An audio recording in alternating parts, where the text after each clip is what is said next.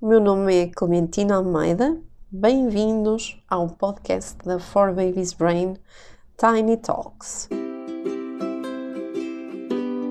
E obrigado por nos usarem como fonte de inspiração e apoio nestes tempos difíceis. Hoje vamos falar acerca dos gritos, das crianças que gritam muito ou que quase sempre vai, não vai, aí vem elas ficarem a gritar. Primeira dica: não grite. Esta é a primeira a base de não modelar os comportamentos. As crianças observam imenso e acabam por repetir de forma muito mais fácil um, aquilo que observam por modelagem do que propriamente ter iniciativa dos seus próprios comportamentos. Quando nós gritamos com eles, estamos a dizer o quê?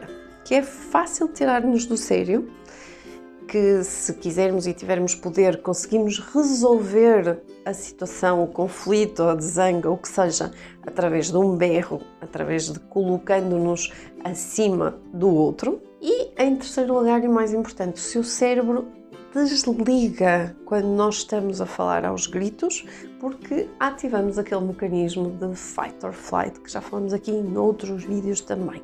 Por isso, gritar com eles acaba por ser uma forma de fazer com que eles gritem ainda mais em todo o seu discurso.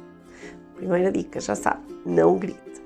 Segunda dica, evite situações que vão levar a gritos. Por exemplo, nos mais pequeninos, situações em que eles estejam com fome, situações em que estejam com sono, situações em que estejam perante uma estimulação muito grande, ou seja, muito barulho, muitos estímulos visuais, auditivos, o que seja. Todas estas situações vão deixar os seus sistemas neurológicos em alerta, hipersensíveis e qualquer coisa vai fazer com que salte a tampa.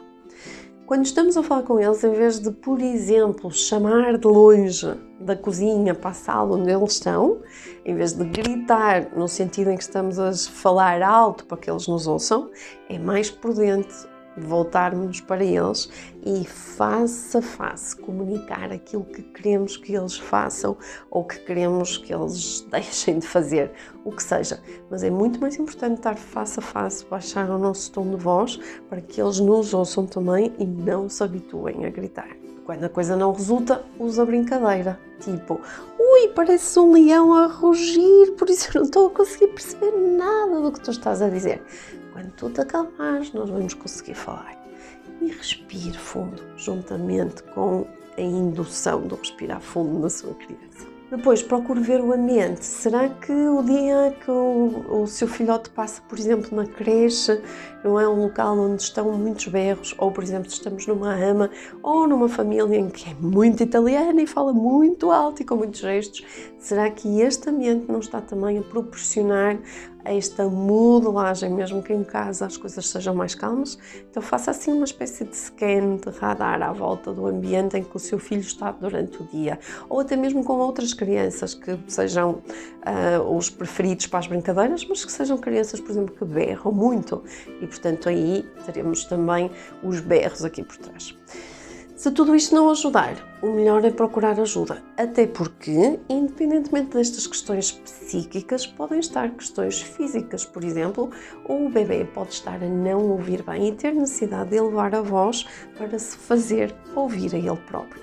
Portanto, é sempre bom encontrar algum especialista que possa distinguir entre estas questões mais físicas ou psicológicas e que possa orientar no sentido daquela criança em particular com aquela personalidade específica.